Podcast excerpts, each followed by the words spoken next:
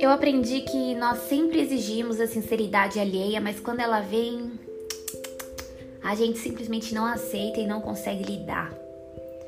É, e tudo isso acontece porque a mentira, ela acaricia o nosso ego. Ela traz aquele conforto de ser o que não é e o que a gente gostaria que fosse.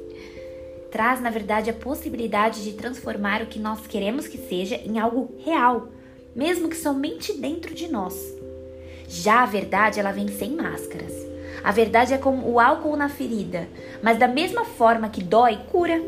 A verdade é o nível mais íntimo de falar de alguém, pois além dali não existem mais paredes nem outras opções. A verdade e a sinceridade são verdadeiros atos de amor.